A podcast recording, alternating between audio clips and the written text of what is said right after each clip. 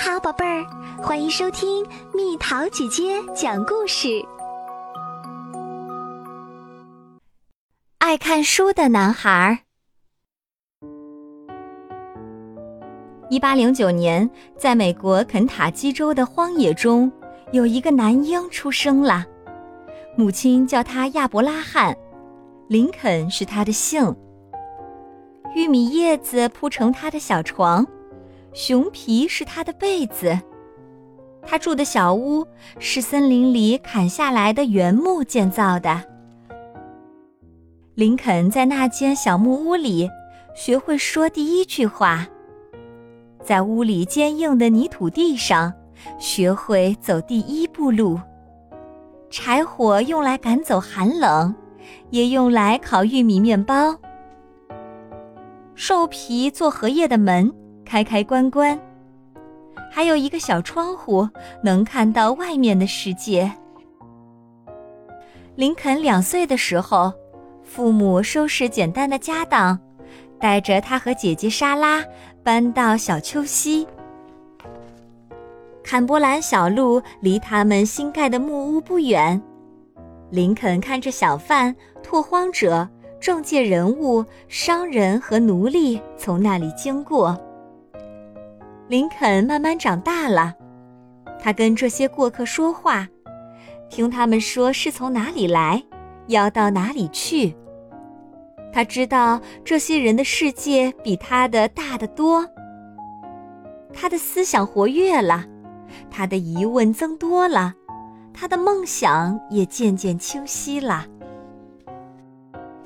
在学校里，他学习数字，从一到十。他学习写字母，从 A 到 Z。他把字母写下来，在学校写，在家里写，反复不断的写，在土地上写，在雪地上写，在树桩上写。字母很神奇，能够拼成单词，他学得很开心。他的父母亲都没上过学。每当一天工作结束之后，全家人就紧紧围坐在壁炉边，母亲会把记得的圣经故事说给大家听，父亲会自己编故事，逗得全家哈哈大笑。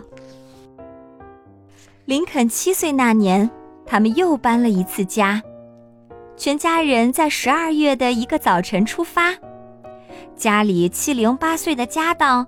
都堆放在两匹高头大马的背上。他们有时候骑马，有时候走路，经过了上百英里，才到了印第安纳州。他们撑着简陋的木筏渡过俄亥俄河。林肯帮他父亲在浓密的树林和缠绕的藤蔓中砍出了一条小路，最后抵达他们申请的那块土地。在小戈西这个地方没有现成的木屋，他们只能住进一座用树叶和原木搭建的还没完工的棚子里。棚子有一边没有遮蔽，空荡荡的面向荒野。一家人堆起木柴，熊熊的火光使林中走动的野兽不敢靠近。黑熊的咆哮、野狼的哀嚎和豹的尖叫。吓得林肯直发抖，黑夜令人害怕。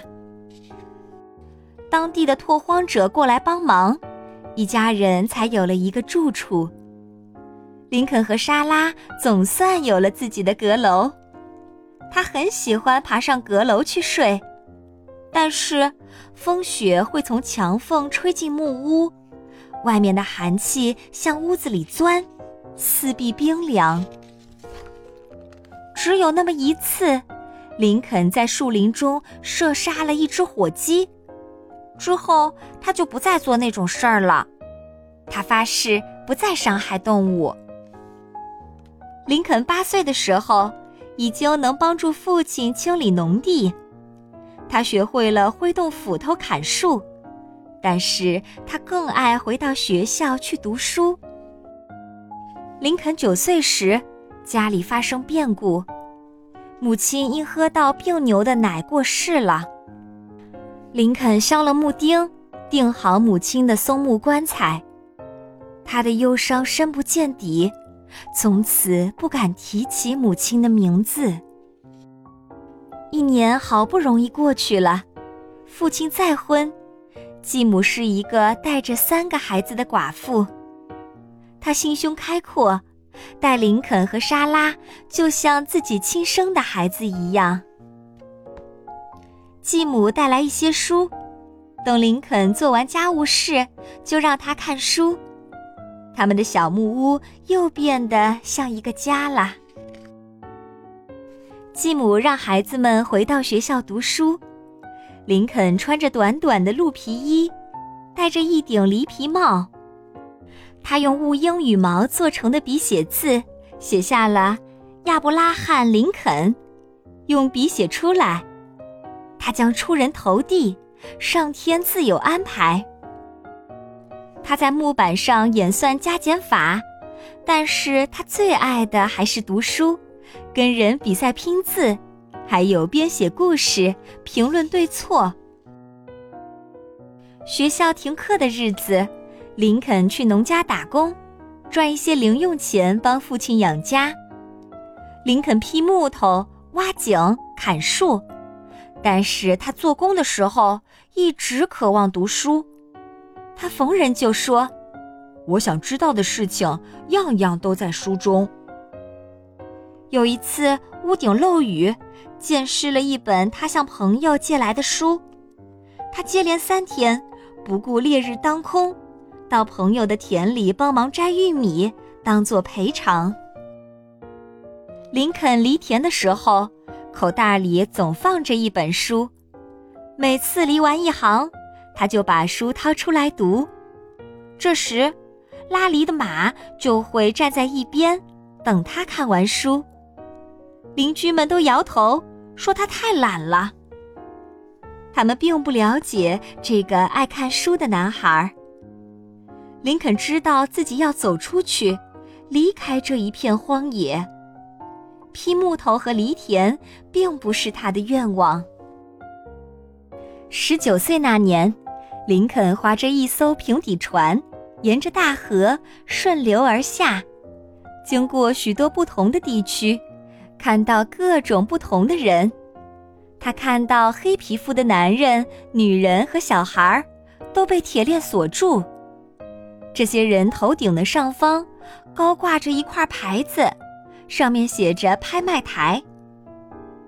一个人也可以像斧头和犁具一样被拿来买卖吗？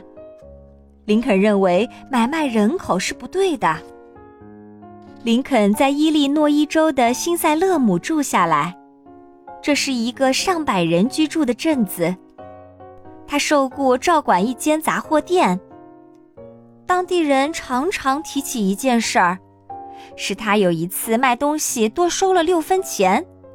于是，这位诚实的林肯走了好几英里的路，把钱还给人家。即使在这个小地方，林肯被推举出来参加比赛，比的还是力气，而不是脑力。那间杂货店的店主鼓动一个角力比赛，对手是个粗暴野蛮的帮派头目杰克·阿姆斯特隆。林肯不愿意参加，却躲不掉。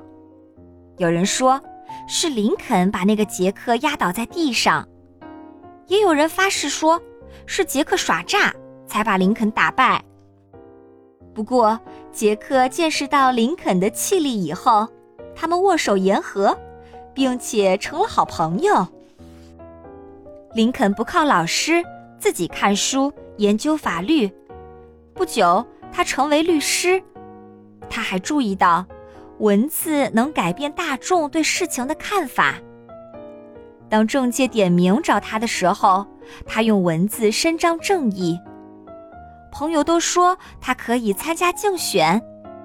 最初，他竞选国会议员，然后竞选参议员，最后他竞选全国最高的职位。亚伯拉罕·林肯出生在小木屋、拓荒者的孩子，用心读书，当选美国第十六任总统。来自荒野，进入白宫，他深知文字的力量，而且运用的很得当。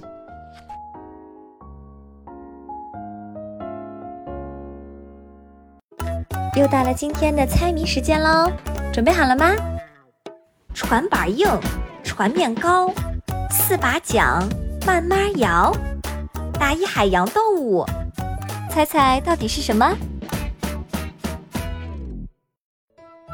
好了，宝贝儿，故事讲完啦。你可以在公众号搜索“蜜桃姐姐”，或者在微信里搜索“蜜桃五八五”，找到告诉我你想听的故事哦。